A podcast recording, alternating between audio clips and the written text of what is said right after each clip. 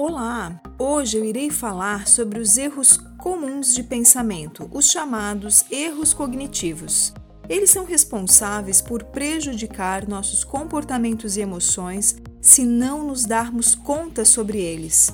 A ideia é que não nos fixemos em nossos pensamentos e o tomemos como verdade absoluta. Quando vivenciamos uma situação que nos causa uma forte emoção negativa, ou estamos diante de um desafio, inclusive de bons desafios, pensamentos automáticos surgem. E para normalizar a nossa emoção, nós precisamos nos distanciar desses pensamentos e observar quais são as inverdades deles. Eu vou falar aqui hoje sobre três erros típicos comuns que muitos de nós temos.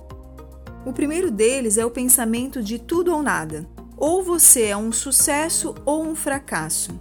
Esse tipo de pensamento, ou é 8 ou é 80, também conhecido como pensamento dicotômico, só traz sofrimento para a nossa vida.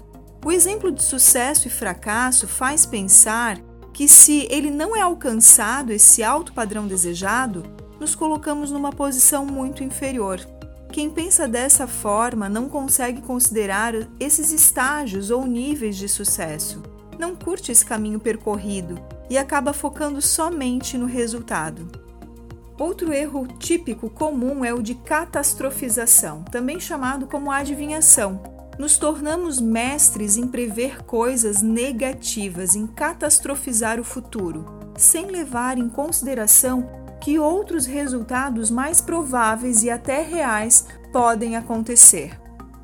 Exemplos de pensamentos catastróficos. Eu jamais vou conseguir realizar esse projeto. Eu nunca vou conseguir entender esse assunto.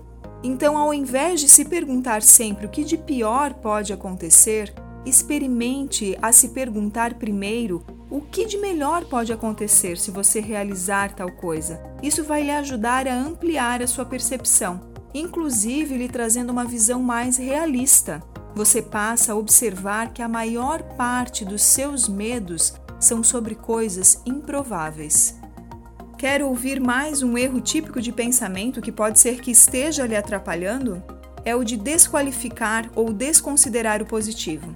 É quando você diz a si mesmo irracionalmente ou inconscientemente, que as experiências positivas, o seu esforço, a sua dedicação ou as suas qualidades não contam.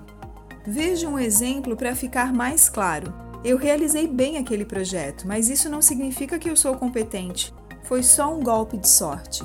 Outro exemplo mais simples aí do cotidiano quando você recebe um elogio de um delicioso almoço que você fez.